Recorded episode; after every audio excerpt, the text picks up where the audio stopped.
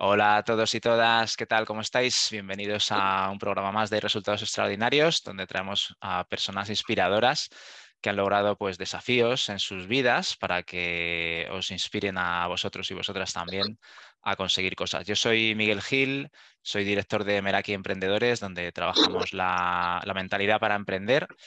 Y hoy pues tenemos a, un invitado que tengo el, honor de entrevistar, que es Yayo Cáceres. Buenas, Yayo, ¿cómo estás? Hola, muy buenos días.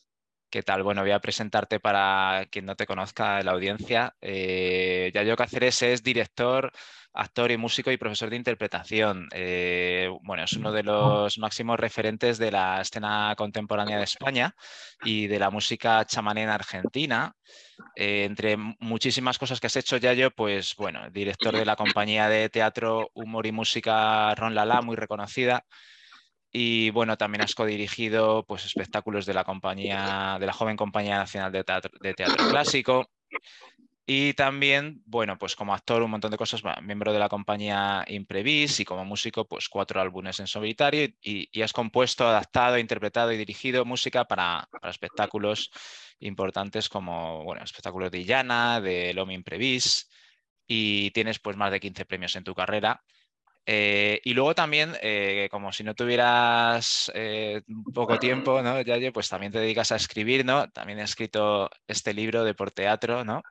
en el que, bueno, se llama Apuntes de interpretación para jugadores de teatro, ¿no? En el que mezclas un poco también, pues, enseñanzas de, del tenis, ¿no? Que practicas el tenis, ahora, comentaremos, aplicadas al deporte, ¿no? me ha parecido muy interesante que, bueno, yo soy psicólogo también, también soy jugador aficionado de tenis y de pádel y también aplico pues cosas, ¿no? Porque creo que, están correlacionadas.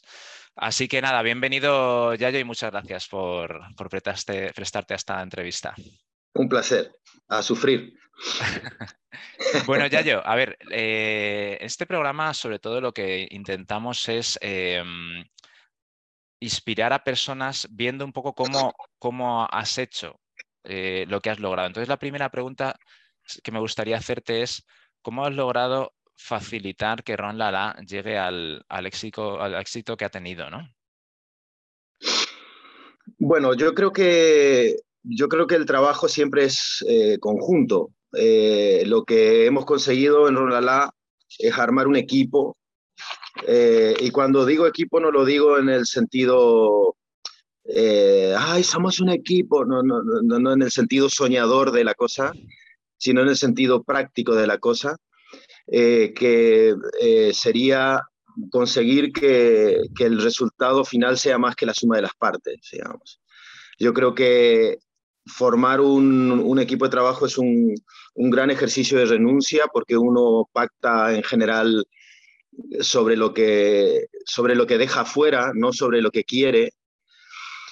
Y en este sentido creo que hemos conseguido con Rolala eh, un, un sistema, digamos, de trabajo en el que cada uno puede renunciar y renuncia a su propio ego en beneficio del, de lo común, es decir, ponernos detrás de los espectáculos, ponernos al servicio de los espectáculos y proceder en consecuencia. Eh, otra cosa que tenemos es que tenemos como cosas centrales la, la abolición del gusto, le llamo yo, que está puesta en el libro, que es no trabajar a, a, partir de lo que uno le gusta, sino trabajar a partir de lo que es necesario para, para poner en escena, en este caso, lo que hay que poner. Que luego te gusta mejor, por supuesto, pero eh, esto es un poco la, síntesis de la cosa. Y luego la capacitación sistemática y permanente, eh, que creo que en este sentido también hemos sabido antes de cada espectáculo pues hacer diferentes cursos de cosas, eh, aprender a tocar instrumentos nuevos, es decir, ponernos en riesgo de manera sistemática. ¿Y cuál dirías que son las claves para ti, Yayo, de un equipo, de un equipo real? Un equipo que al final, eh, sí, no es, más que la suma de las partes y que al final pues interacciona y, sale algo distinto. Yo creo que lo primero es saber que nunca se trabaja de manera igualitaria. Eh, siempre el trabajo está desnivelado. Eh, creo que es lógico que sea así. Mm, por ejemplo, En el momento de escritura, pues Álvaro se pasa no sé qué cantidad de horas por día metido en el tal y luego una vez que entrega el libreto, si bien está corrigiendo a, eh, tiempo real en, la sala, eh, hay un trabajo que ya está hecho. Entonces el trabajo pasa a las espaldas pues, de los actores. Y los actores en general terminan el ensayo y se van a casa y el director sigue, porque tienes que resolver cosas para el día siguiente, porque aparecen, se abren otros, eh, otros capítulos, se abre el tema de la luz, se abre el tema del vestuario, se abre el tema de la escenografía, es decir, y luego cuando estás en gira, evidentemente son los actores los que llevan el peso sobre sus espaldas y están, mientras tú estás en tu casa un fin de semana, ellos están viajando y, haciendo la función. Es decir, yo creo que hay que tener claro que siempre el trabajo está desnivelado y no, no insistir, que es una cosa que nos ha pasado a todos, en que hay que trabajar de manera igualitaria y siempre. Creo que este tipo de cosas eh, siempre juegan, terminan jugando en contra porque, porque siempre es desnivelado. O sea, que cada uno tenga claro su rol, muy importante, ¿no? ¿Y qué otras claves piensas ya yo que, son importantes aparte de esto? la libertad de, trabajo. La libertad de trabajo. Es decir, eh, en mi caso, digamos que llevo la, dirección, tú tienes como director la, la, última palabra en casi todas las cosas, pero has de generar espacios de libertad, digamos, en, en, todo el mundo para que todo el mundo tenga la libertad de proponer, de traer propuestas. Por ejemplo, en el caso del vestuario y de la luz, esto es categórico, ¿no? Y luego, una cosa que siempre digo, que es hacerle creer a todo el mundo que todas las ideas han sido suyas. es difícil eso, ¿no? Al final, y soplando debajo de cada uno, ¿no? Bueno, ¿y dónde está el, dónde pones tú el límite? Ya yo no sé si por la intuición, por la experiencia, en cuando, bueno, tú, das, iniciativa, pero luego en algún momento dado, pues tú diriges, ¿no? Y tomas decisiones. ¿Dónde, cómo llevas eso? ¿Lo sientes? Lo, ¿Cómo lo haces? Mm, no, tomando decisiones simplemente. Yo creo que nosotros a esta altura tenemos una dinámica de trabajo en la que todo el mundo sabe que llega a la sala de ensayo y soy yo el que regula las cosas, ¿no? Eh, creo que hay que tener responsabilidad para mandar. Eh, creo que mandar es una... Mandar no, en el sentido dictatorial, justamente en el otro sentido, en el sentido de, de, tomar decisiones y hacerse cargo de las decisiones. Y a mí me parece que en este sentido eh, es fundamental compartir las dudas y proceder con las cosas en las que uno está seguro, que no son tantas, pero, pero las que son suelen ser claves. Em, escuchar lo suficiente, escuchar para mí solo a quien, solo a quien respetes y, tengas realmente, eh, sientas que hay un sentido constructivo en la opinión, porque en general también suele aparecer, ¿no? La opinión de los amigos, de los colegas suelen ser muy peligrosa en este sentido, porque en general suele estar distorsionado por el cariño, ¿no? Eh, viste que el amor distorsiona todo pensamiento. Entonces hay que tener muchísimo cuidado, me parece a mí, y ser lo suficientemente eh, cerebral como para poder eh, tomar las decisiones que hay que tomar, cortar lo que hay que cortar, hacer cirugía mayor, etcétera, etcétera. O sea, que tienes un trabajo importante de escucha, pero filtrada. Y de alguna forma es autoescucha también para decir, bueno, yo estoy seguro de esto, vamos a seguir por aquí y en ciertas otras cosas, pues pasarlo un poco por el cerebro, ¿no?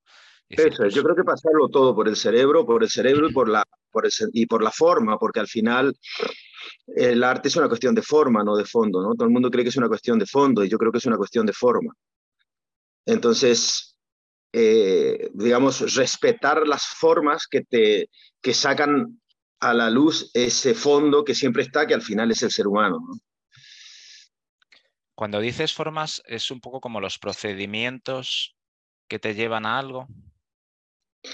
No, cuando digo formas es que si si vas a hacer una comedia, las formas de la comedia tienen unas características determinadas que son diferentes a si tienes que hacer una tragedia o si tienes que hacer un drama o si tienes que hacer un...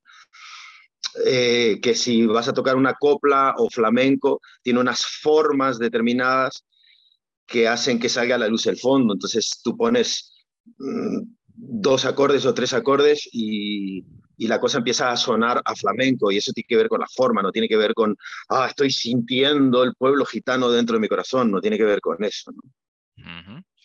Un poco pasando al, otro punto que decías, ¿no? De hacer lo que hace falta. Eh, no sé si también va por ahí, ya yo, en el sentido de como ir hacia la acción de las cosas que hacen falta y a lo mejor el sentimiento puede aparecer luego o puede no aparecer o puede lo que sea, pero como que esa acción te va a llevar y te va a conducir. Y yo no creo, yo creo que los sentimientos están sobrevalorados, ¿no? Eh, yo no creo que haya que trabajar a partir del sentimiento. Yo creo que hay que trabajar a partir de otras cosas.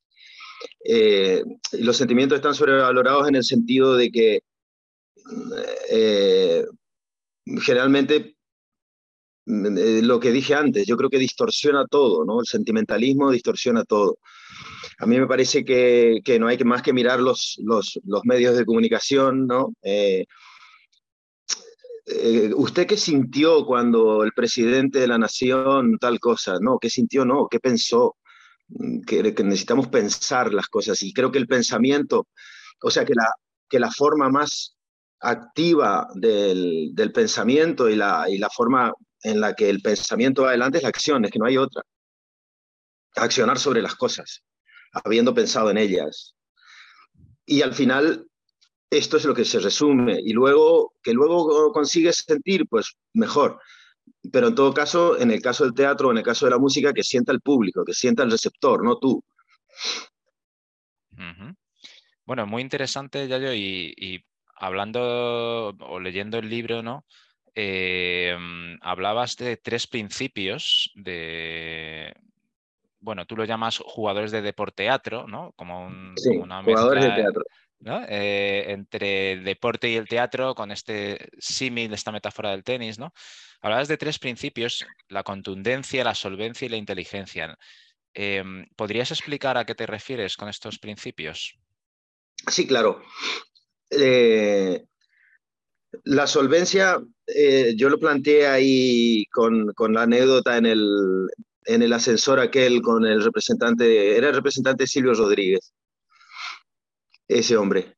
Y estaba trabajando con, con una mujer con, con, la que yo tocaba, que una gran artista argentina que se llama Teresa Parodi, y coincidimos en el ascensor y él me dijo esto de, esta, en esta profesión lo que se hace es firmar cheques en blanco, todo el tiempo.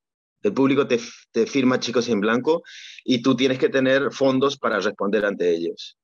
Esto es lo que llamo solvencia, es decir, tener recursos artísticos para eh, no quedarte vendido, para que, para que eh, la apuesta del público por ti sea, eh, digamos, mm, correspondida por ti con, con fondos, ¿no?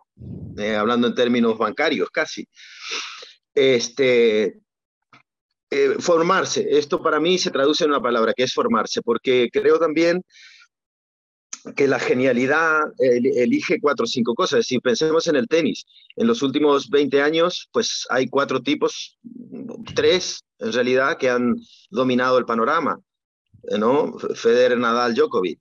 Eh, pero luego atrás tienes otros 20 que han logrado pues un título, dos, tres, cinco, y luego atrás tienes otros 150 que han ganado torneos menores, pero que todos son grandes tenistas. Entonces, la diferencia entre esos tres y el resto está dado para mí por una cuestión de, una genialidad, o sea, de una instancia superior que o la tienes o no la tienes. Pero todo lo demás, todo lo que está por abajo es trabajo. Trabajo, trabajo, trabajo, trabajo, trabajo y trabajo. Es decir, y a mí me parece que en esa formación y en ese trabajo, en ese sacrificio, en ese entrenamiento sistemático, es donde aparece la solvencia. El poder resolver las cosas con una, con, con, una capacidad que esté a la altura de, la de lo que la circunstancia te requiere, digamos. Cuando me refiero a la contundencia, estoy hablando precisamente de eso, de que todo espectáculo que uno lleve a escena tiene que tener una contundencia tal que deje una marca en el espectador, es decir, que el espectador se acuerde por lo menos de una o dos cosas que no se las pueda quitar jamás de la cabeza, ya sea una frase, una imagen, una melodía, un no. Eh, yo me suelo encontrar todavía con gente que me dice, no hay vacuna ni aspirina, que borre las que cure la cervantina. Es decir, creo que ahí has dejado una marca indeleble en el espectador, que en este caso es un riff con una línea melódica, eh, porque uno ve, lee y consume un montón de arte a lo largo de su vida y te acuerdas de cuatro o cinco cosas, no te acuerdas de libros enteros. Entonces, me parece que la contundencia está ahí, ¿no? En conseguir, eh, caminante no hay camino, se hace camino al andar, al andar se hace camino y al volver la vista atrás se ve la senda que nunca se va a volver a pisar, tiene una contundencia filosófica, metafísica, de, que, que a mi juicio es innegable. Y entonces, cuando consigues cosas de esas, has conseguido realmente traspasar una, una, cosa importante en el espectador, ¿no? que es tocar en lo metafísico, porque para mí el, el arte y sobre todo el teatro o es metafísico o no es. Y la inteligencia eh, eh, está referida a la inteligencia de decidir, de cómo, de entrenar la inteligencia eh, en, en, el tenis se ve claramente. Este, un mejor jugador es el mejor, el que mejor decide en los momentos difíciles. Esta es la diferencia final, porque tú ganando no un par de bolas más que el resto, eh, que, que, tu contrario, has ganado el game. Y, y, en el teatro yo creo que esto también es una cosa que se entrena, es decir, los ronlaleros, por ejemplo, ahora tienen una capacidad de decisión y una inteligencia para elegir eh, que está dada por los, las horas y horas de, de vuelo, ¿no? Esto que es intransferible, que son las horas vuelo, que son las horas de trabajo, que son las horas de estar en sala, que son las horas de estar en escena y encontrarse con problemas, pero realmente la decisión inteligente es aquella que hace que tú eh, subas o, avances un paso sobre la dificultad.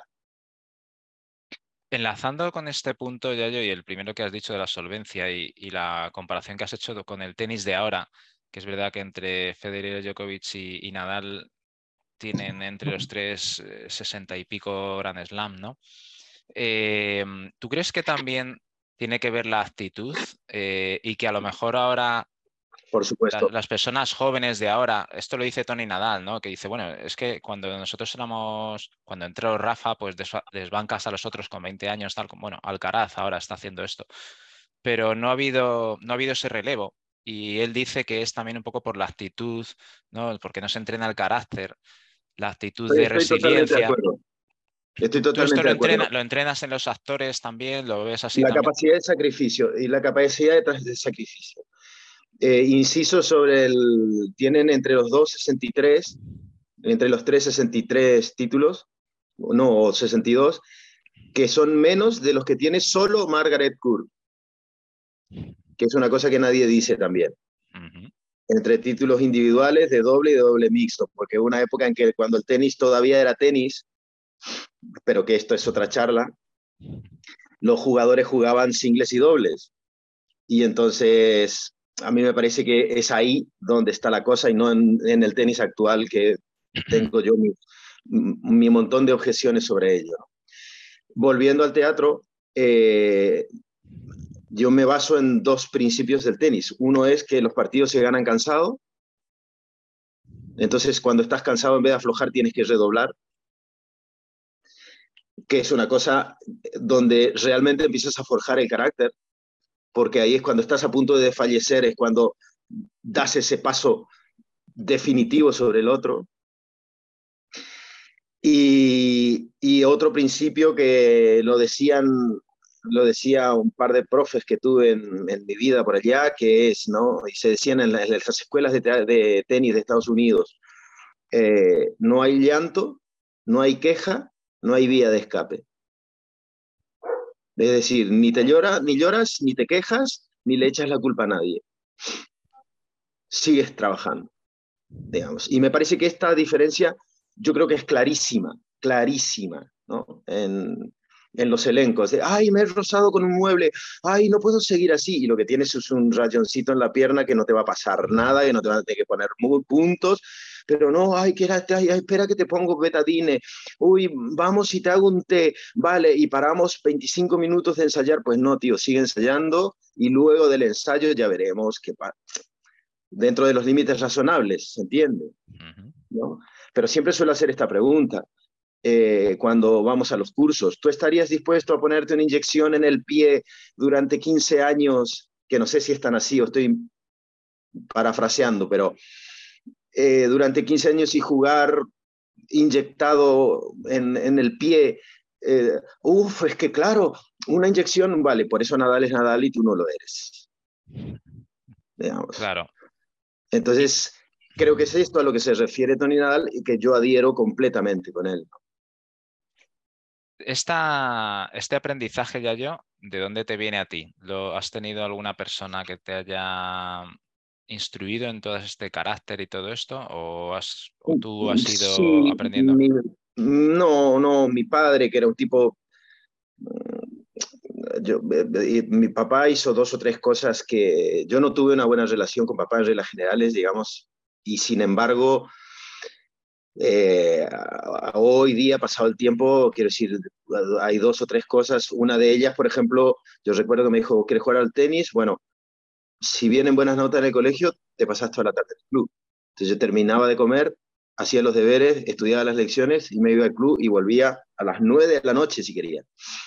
Solo además. Y ahí jugaba, entrenaba, jugaba con mi prima, con mis primos, con mi tío, etcétera, etcétera.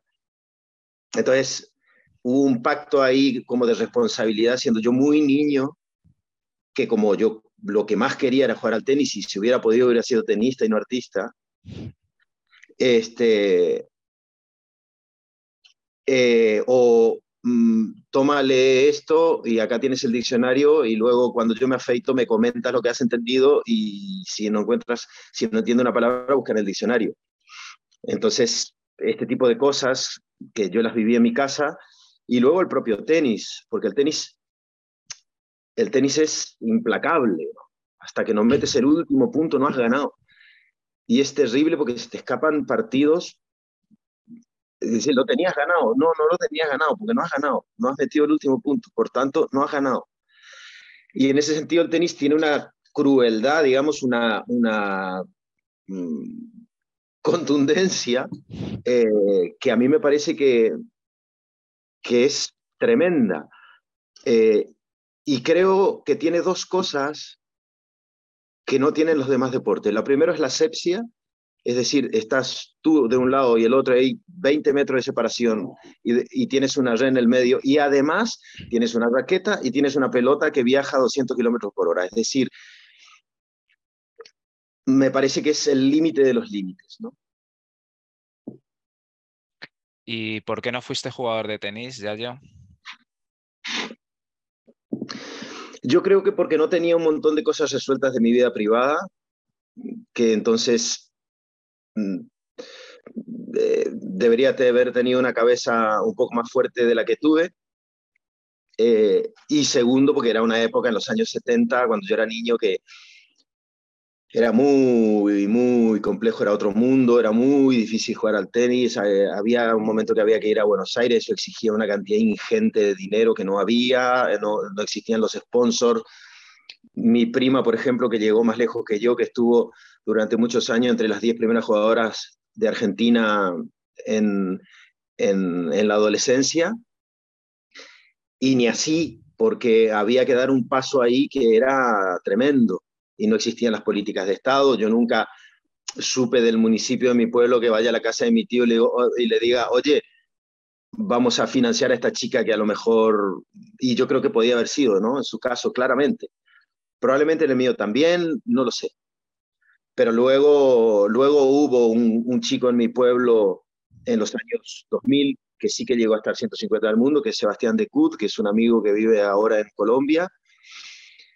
Este, y su vida ha sido tremenda, de conseguir por fin alguien que le ponga dinero, o sea, entonces ahí las familias pues con, con, contactos con tal o con dinero, pues tenían más posibilidades en esos tiempos sobre todo que, que ahora.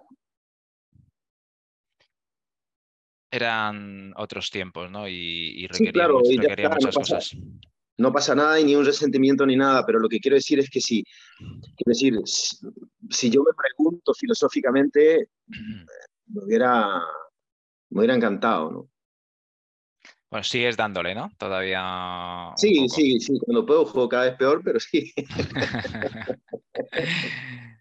bueno, eh, hablas de muchas cosas interesantes en el, en el, libro y que para los amantes también del deporte ¿no? y el teatro. Eh, tú hablas de un concepto que es eh, estar en el globo, que, creo que estás hablando de, fluir, ¿no? De, meterte en, psicológicamente en estado de flujo, ¿no? ¿Cómo, lo defines tú y cómo, cómo crees tú que es una buena forma de intentar meterte y mantenerte?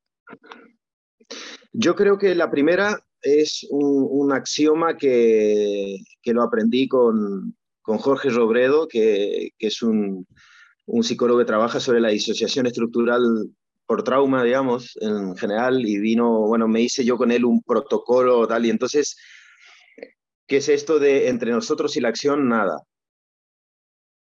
Intentar, y mejor dicho, no, conseguir borrar el pensamiento eh, en el medio de la acción. No, pero no el pensamiento como algo resolutivo, sino el pensamiento como sombra.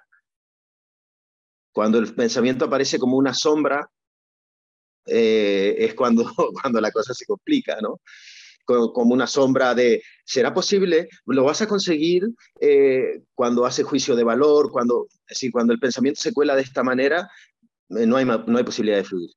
Para mí el, el, estado de globo ideal es cuando sales eh, en un viaje desde Madrid y dices, uy, ya he llegado a Aranjuez y has venido pensando en tus cosas, has estado incluso con melodías en la cabeza, corrigiendo escenas, y sin embargo ha sido capaz de ver el otro coche, de frenar, de este, adelantar, de mirar por el retrovisor, este, este estado de, disociación positiva, digamos, para mí es el ejemplo exacto de lo que significaría el globo, que es una cosa que creo que puede estar al alcance de todo el mundo, ¿no? de haberlo sentido. Eh, y yo creo que es un estado que se puede conseguir de manera voluntaria en el escenario y en la sala de ensayo y en una pista de tenis. Esto es lo que llamo el globo. Entonces ese globo lo que hace es protegerte de la sombra del pensamiento y yo creo que sobre todo hace que estés encima del cerebro, no en el cerebro. Mm. Yo insisto que, que la cabeza continúa aquí con ese globo que tiene que ver con el imaginario y que cuando uno consigue traspasar esto, y salirse de aquí, que me parece que es donde está el veneno y la fortaleza. Eh, pero cuando consigues traspasar y estar aquí arriba, es cuando para mí entras en ese, en ese estado ideal ¿no? De, de flow. Pero ¿cómo eh, facilitas eso, yo Porque lo veo complicado, ¿no? Eh, o sea, puedes entrar ahí de vez en cuando, pero, pero ¿cómo haces para, mm, que no te venga, o, no sé cómo lo planteas tú, ¿no? Que no te venga esa sombra, que no te venga, porque el cerebro está funcionando, ¿no? Hay amenazas, hay cosas. ¿Cómo lo planteas tú? ¿Qué consejos das? Las amenazas no existen, excepto que es igual que el miedo, ¿no? El, miedo no existe a no ser que mires algo que sucedió o te imagines algo que va a suceder, pero aquí ahora el miedo no existe. Entonces, si estás aquí ahora, en estas circunstancias, con... no hay por qué sentir miedo.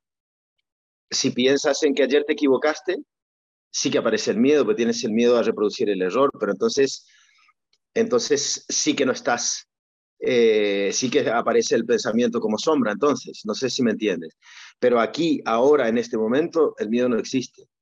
Entonces, es estar aquí, ahora, haciendo esto, con lo concreto que eso significa, y si lo vas haciendo paso a paso, jugando punto a punto, eh, ¿cuándo aparece el miedo en un partido de tenis? Cuando te das cuenta que tienes un match point. Dices, ay, este próximo punto, claro, y en el momento en que aparece eso, lo más probable es que se te encoja el brazo, porque ganar es muy difícil. Es mucho más difícil que perder, ¿no? Este, entonces, yo creo que es conseguir la manera artística de estar aquí ahora haciendo esto y solo esto y fluyendo en esto, digamos. Entrenarte en ese aquí ahora.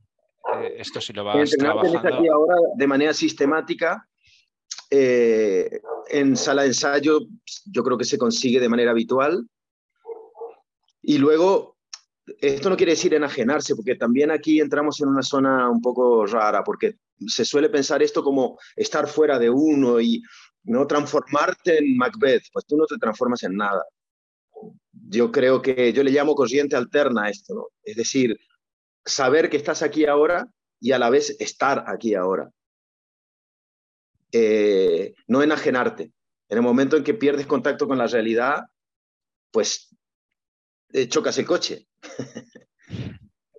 Entonces, es, un, es, una, es entrar, salir, entrar, salir, entrar, salir a una velocidad eh, real, digamos. Entonces estás siendo consciente de lo que tienes alrededor y estás metido en ese globo, digamos. Si la corriente es continua, eh, te has enajenado, te has salido y vas a chocar el coche.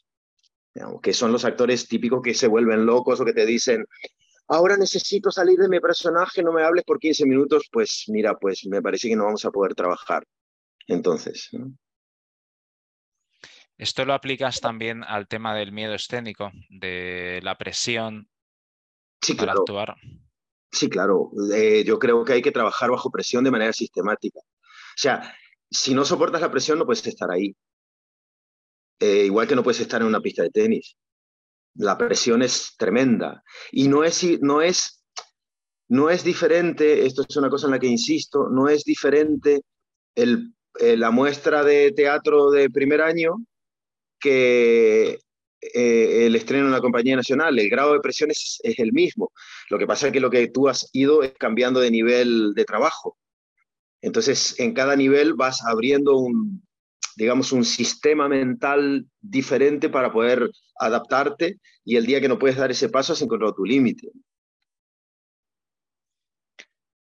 Es interesante, ¿no? Para, o sea, entrenarse en la presión, ¿no? Tony Nadal también habla, habla, mucho de esto, ¿no? De que a Rafa le, entrenaba en esto, ¿no?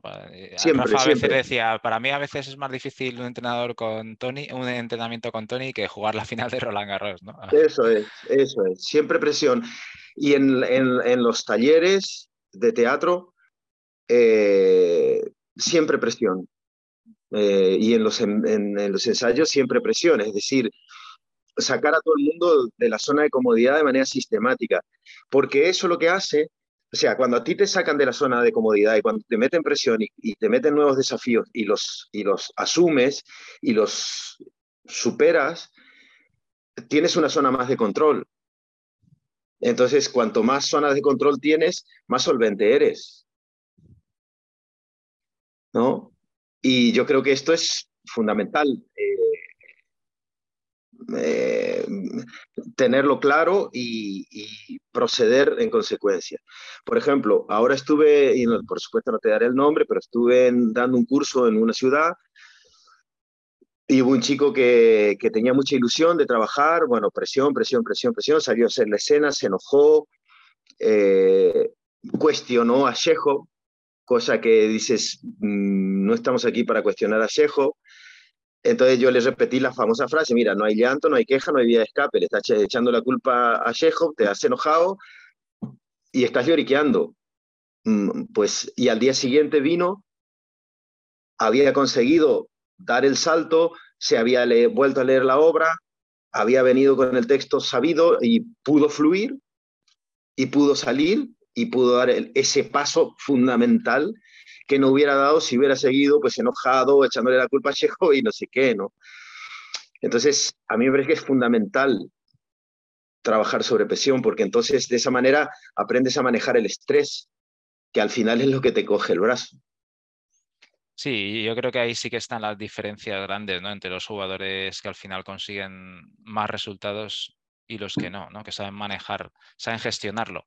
Están acostumbrados y, en momentos difíciles, pues bueno, se crecen, se crecen y dan lo, mejor que tienen. Ganarán o perderán, pero, eso es. pero están entrenados en eso, ¿no? Eso es, sí, están entrenados en eso.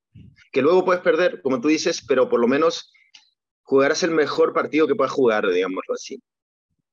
Claro, que te gane el otro, no que lo pierdas tú, por así decirlo. Exactamente, exactamente. Bueno, em, ¿qué cosas has aprendido, así como tus aprendizajes más importantes en este, en este recorrido, Yayo, como, como director, como actor, como músico?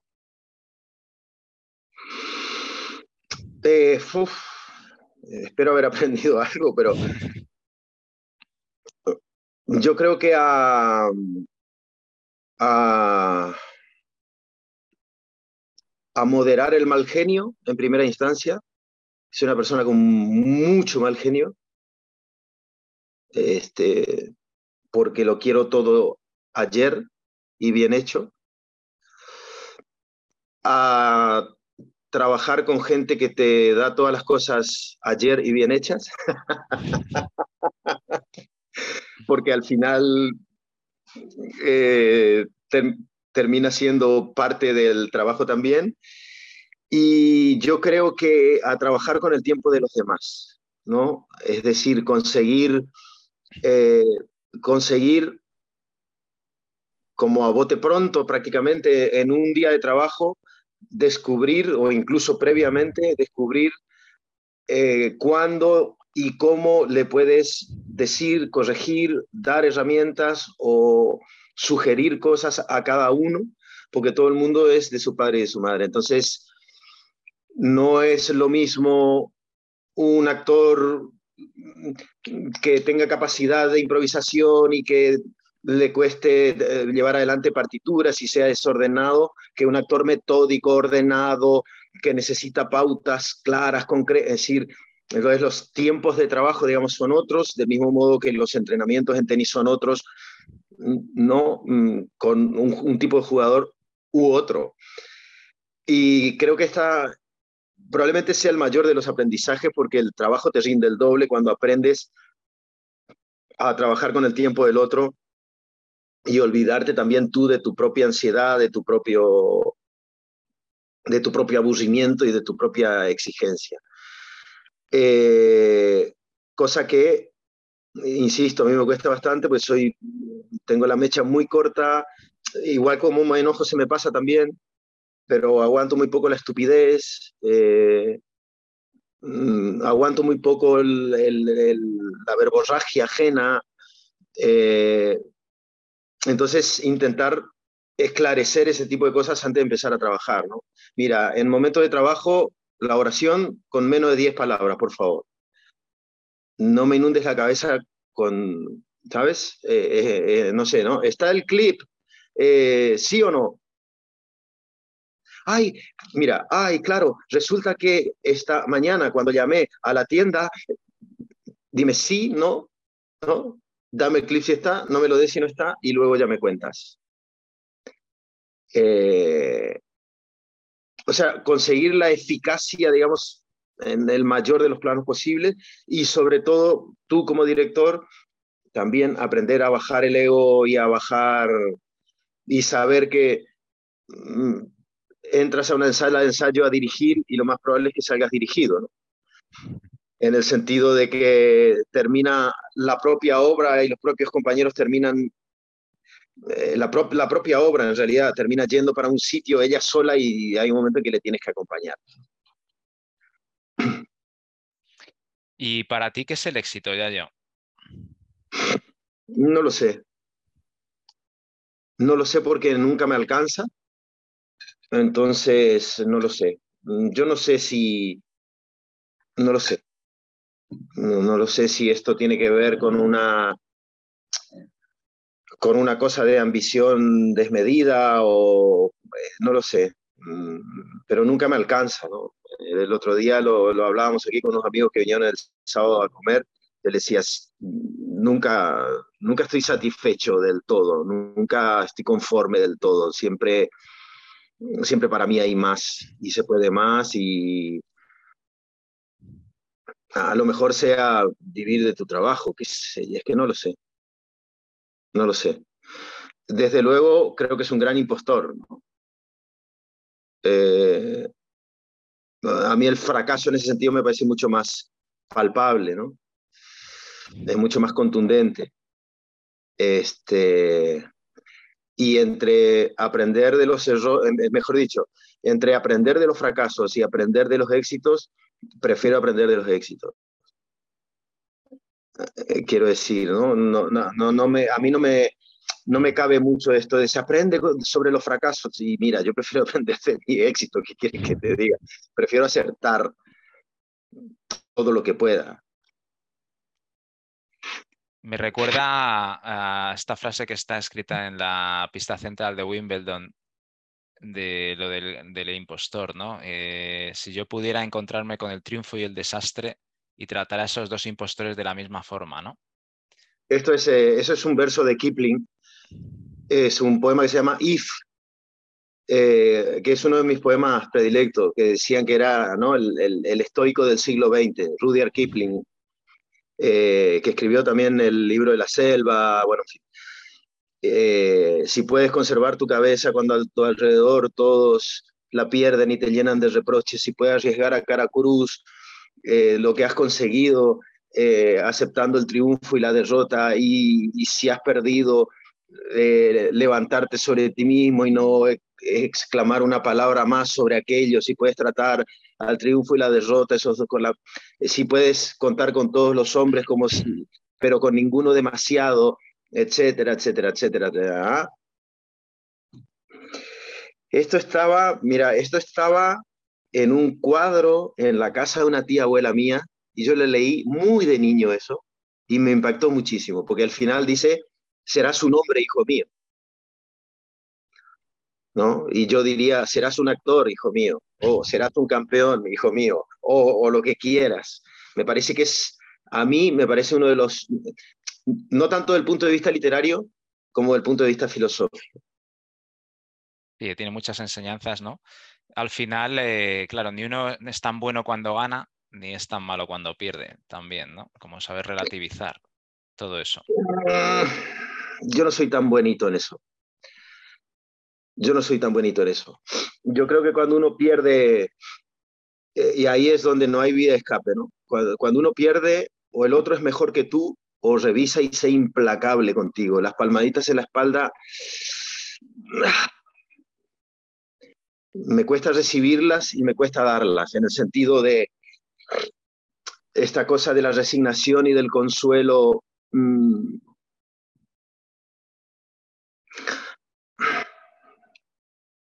tengo, tengo dificultades con ello, ¿no? Porque creo que, que la, la autoindulgencia y la, y la, digamos, la condescendencia y el paternalismo y todo eso creo que no nos hacen nada bien. Eh, no digo con esto no, no, no, ser empático, que es otra cosa, ¿no? Pero sí, pero ser, ser implacable, ¿no? Mm, y ser crudo. Es como el feedback, ¿no?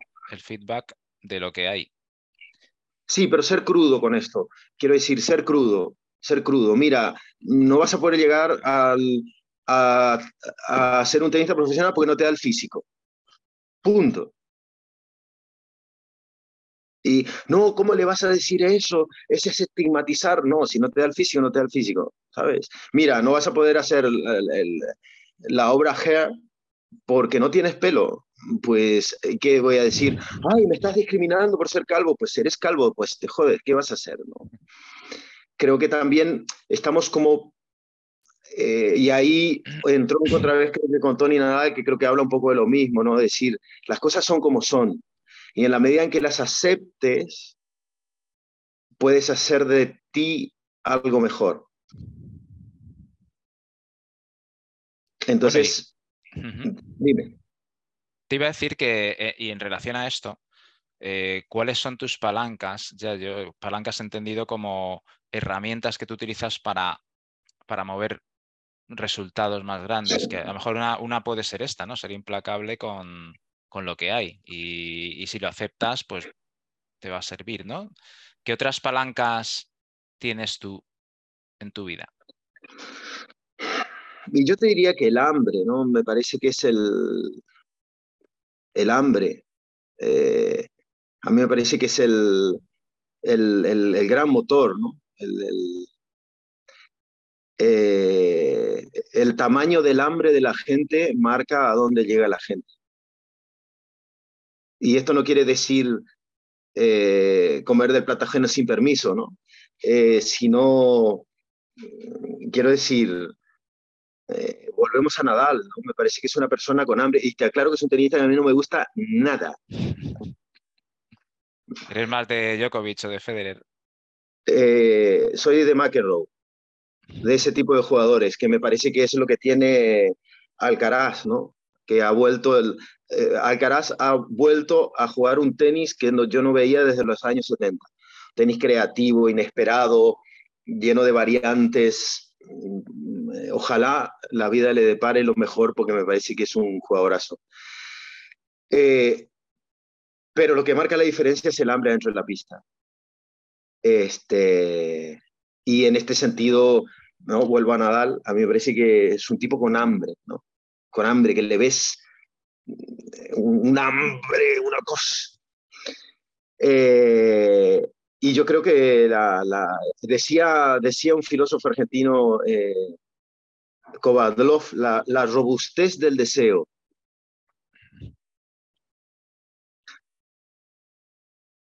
Esto es lo que me parece que, y que es lo que a nosotros, como ronlaleros, digamos, teníamos un, un deseo colectivo que nos ha llevado a colarnos por la ventana del panorama teatral en el que nos trataban de comediantes de cuarta por hacer comedia y los eruditos nos trataban de poco intelectuales por venir de la comedia. Y entonces el teatro comercial nos dice que somos poco comerciales y el teatro culto nos dice que somos muy juguetones, porque no somos acartonados, etcétera, etcétera. Pero bueno, tú sigues y sigues y sigues y tienes deseos y tienes hambre y terminas yendo y yendo y yendo y yendo y consiguiendo lo que consigues, más allá de todo, ¿no? De, las, de, las, de los juicios de valor ajeno, de las opiniones. Por eso que, que creo que solo hay que escuchar o sea que, que hay que tener una, un filtro para la escucha muy agudo, porque depende a quién escuches, te hace bien o te hace mal, o te construye o te hace pelota. ¿Y cuáles son tus valores, Yayo, más importantes? Tengo algunos y si no te gustan, tengo otros, diría Groucho Marx.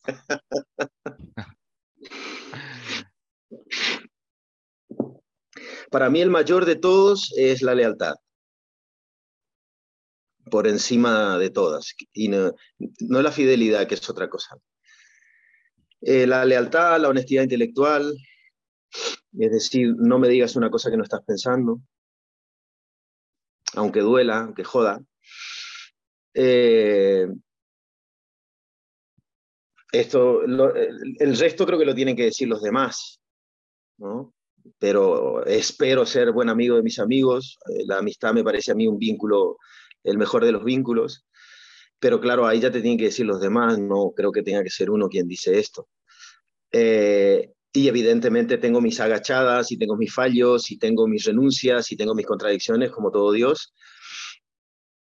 Eh, pero esas son la, perseverancia en el trabajo, la, puntualidad, ese tipo de cosas rescato mucho yo, ¿no? Eh, pero ya te digo, la honestidad intelectual y la lealtad mm, me parecen ahí claves. ¿Y quiénes son tus maestros o maestras, fuentes de inspiración, Yayo, eh, en los que te has inspirado a lo largo del tiempo? Pues así en, en, orden cronológico. Yo creo que mi tío Petalín, mi primo Corcho, eh, que fueron dos personas claves en mi vida en la toma de decisiones, mi primo Corcho Borderes, eh, luego gente que ha pasado, mi tío René Bordere, que fue el tipo que me hizo ver Chaplin, luego Chaplin en consecuencia, eh, gente que ha pasado por mi vida y te puedo nombrar, es que me quedaría corto, Gente que ha sido generosa conmigo sin necesidad, Antonio Tarragorro, Teresa Parodi, que han sido personas que me han tratado de adolescente y me han dado oportunidades que ahora mira, echando la vista atrás, dices, yo no sé si me merecía tanto, pero eh, ellos eran figuras del folclore argentino y me abrieron las puertas, me dejaron trabajar con ellos, han sido implacables conmigo y me han enseñado muchísimo. Eh, gente que no conozco, evidentemente, los grandes actores, las grandes personalidades, mm, no sé, Churchill es un tipo que me llama muchísimo la atención, su, su arquitectura mental, ¿no? Eh, desde dónde piensas las cosas. Luego ideológicamente podemos hablar si estamos de acuerdo o no, no estoy hablando de eso. Eh, aquí hablando del panorama teatral, pues Laila Ripoll, cuando vi sus montajes por primera vez, eh, Álvaro Guadella, son gente que respeto muchísimo, Luis Pascual, qué sé yo, eh, Juan Diego Boto, que me ha brindado en un momento su amistad y me he conseguido estar cerca de él y hablando con él, me ha dicho cuatro o cinco cosas de dices, esto, o sea, sobre todo que te echan luz sobre cosas que uno no ha visto, ¿no? Eh, sé que esto me va a traer problemas, lo que te voy a decir, la, pero más allá, más allá de, los, de los descarriles en que creo que a veces cae la libertad de pensamiento y de poder eh, ser una cosa y luego ser otra y explicarte por qué y a la vez seguir siendo un escritor que, que denuncia las cosas que han pasado en Latinoamérica, De, de Vargas Llosa, por ejemplo, que es un tipo cuestionadísimo, desde el punto de vista ideológico, pero claro, la ideología no deja de ser un dogma, ¿no? Entonces, eh, yo poco y nada con los dogmas, eh, y mucho con la libertad de pensamiento, sobre todo. Eh, en fin, podría seguir, pero creo que, no sé, este, me van a poner a parir con lo de Vargas Llosa, ya verás. Bueno, cada uno tiene su, visión, ya yo. ¿Y qué cosas eh, lees ahora o, ves en YouTube o canales o podcasts o cosas que te parezcan interesantes? Eh, música clásica escucho mucho, veo todos los días, leo el periódico a la mañana, cuando me levanto leo el periódico todos los días y de, aquí, de Argentina. Eh, leo todo, ¿no? Leo eh, el ABC, El País, La Vanguardia, eh, El Mundo. leo allá Página 12, Clarín, La Nación, es decir, intento escuchar todas las partes y, y luego sacar conclusiones y demás. No le creo mucho a nadie ni le creo todo a todos. luego leo leo, no tanto como quisiera, pero leo. Lo último que leí fue la llamada, eh, la llamada de los salvajes de, de Jack London que me la regaló Álvaro y la releí, en realidad me la había leído en, mi infancia.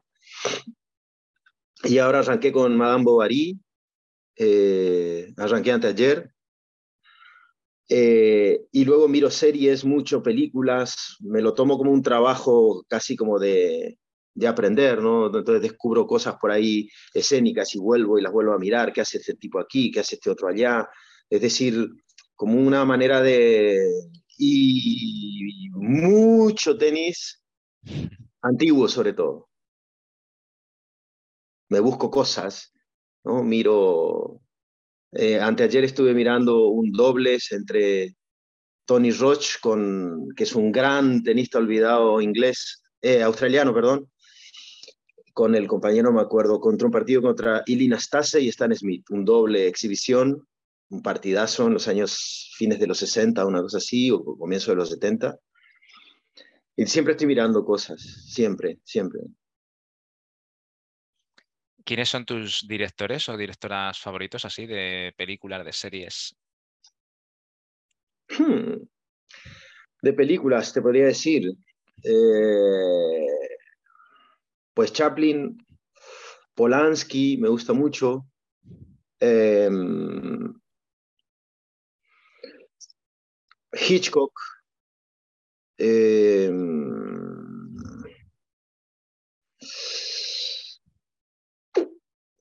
y, y hasta por ahí va la cosa. Luego miro, evidentemente, todo el tiempo cosas, ¿no? Y hay películas que me flipan y que las he visto cuatro, cinco, siete veces. Eh, Fellini, me gusta muchísimo. La Estrada probablemente sea de mis películas preferidas.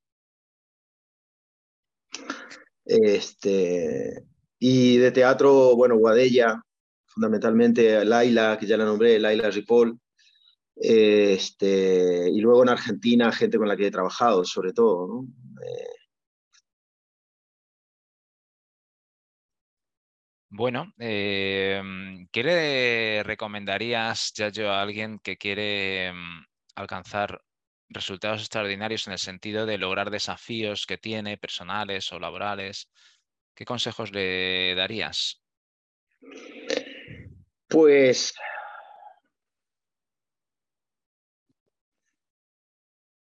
que se compre una, una gran bolsa que venden en un almacén aquí en la esquina de mi casa, una, una bolsa gigante de coraje. Eh, otra gran bolsa de, de, perseverancia, que no confíe tanto en el talento, que siempre está ahí, no hay que preocuparse por él. Este, y que se meta a la pista y entrene y entrene y entrene y entrene y entrene sabiendo que nunca es posible y eso hace posible que sea posible, digamos. Eh, mi obligación sería decir que, que se puede porque nosotros lo hemos conseguido o yo lo he conseguido, pero también creo que mi obligación es decir que llegan los menos, ¿no? Eh, esto creo que sería un poco la cosa. Yo creo que esto de dar consejos y demás es como un poco como decía Piazzolla, ¿no? El, el listo no lo necesita y el estúpido no lo va a entender. Por eso no doy consejo, decía Piazzolla. este, luego, eh, que me perdone lo de Vargas Llosa, que no es ideológico, es puramente humano y, y literario. Y, yo creo que el arte es lo que nos cambia, el arte y la educación yo creo que son las dos únicas herramientas para ser libres, entonces a mí me parece que, que es ahí en donde hay que estar metido y entonces leer, leer, formarse, formarse, formarse y cuando ya no queda más tiempo, pues leer y formarse. Muy bien, Yayo, pues muchas gracias por tu sinceridad, por tus opiniones y tus, tus visiones y compartir todo esto. Una última pregunta. ¿A quién te gustaría que yo le hiciera una entrevista eh, eh, para, para, este programa? Pues em, yo creo que a cualquiera de mis compañeros eh, te podría nombrar gente de Argentina, Mm, te podría decir de Argentina o los que ya dije, o Antonio Tarragorros o Teresa Parodi. Te podría decir, pues, eh, qué sé yo, mm, que no sé, me quedaría corto. Yo creo que hay muchísima gente inspiradora, ¿no? Yo creo que hay mucho más que yo, por supuesto. Eh, yo creo que mm, con los roladeros tienes mucho, ¿eh? Si quieres, te podría nombrar, te podría decir Aitana Sánchez Gijón, que acabamos de, de acabar un montaje con ella que para mí ha sido un descubrimiento de ella como también, ¿no? Como persona de estructura intelectual y de capacidad de trabajo y de eh, eficacia de conducta. Eh, es que podría seguir. No lo sé. Bueno, ya yo, pues oye, te agradezco muchísimo tu tiempo, tus opiniones, tu visión, todo lo que has compartido. Y nada, que os siga yendo también y nos vemos pronto. vale, muchísimas gracias. Un abrazo, hasta luego. Hasta luego. Chao. Bueno, pues nada, hasta aquí el programa de hoy. Como veis, eh, muy inspirador todo lo que nos ha contado Yayo Cáceres y emplazaros ya pues, al siguiente programa en el que traeremos a otra persona para que nos inspire a, lograr eh, nuestros desafíos y, nuestros deseos. Un abrazo y hasta entonces.